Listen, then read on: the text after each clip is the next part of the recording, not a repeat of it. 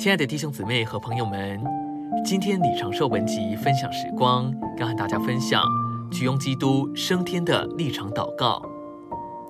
今天主正在等候他的召会在地上进功用，他在等候召会祷告，支取他所得并达到的一切。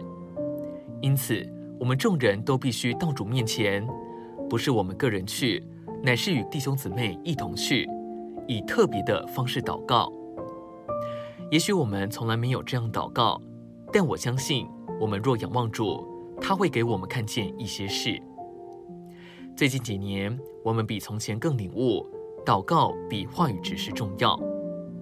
在使徒行传六章四节，彼得说，使徒们首先坚定持续的祷告，然后进话语指示。因此，我们需要尊重祷告，远胜过尊重话语指示。若没有祷告，话语直视会很软弱、很贫穷。我们需要有得胜、活而有能力的祷告来配合话语直视。任何时候，我们来在一起，我们应该祷告：主，你已经升天，你做了万有的头，万有都伏在你的脚下。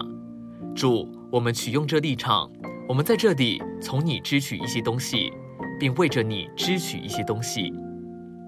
我们应该告诉主：主，我们预备好了，为着身体的见证，我们预备好牺牲，并付上任何代价。我们要取用身体的立场，支取身体的权柄。能力和地位，我们在自己里面没有什么可骄傲的。然而，我们能向仇敌宣告：主已升天，已被立为万有的头。我们也能赞美神，我们是他的身体，并在他里面。我们不需要为主做任何事，我们只需要祷告，取用这立场，支持主已经完成的。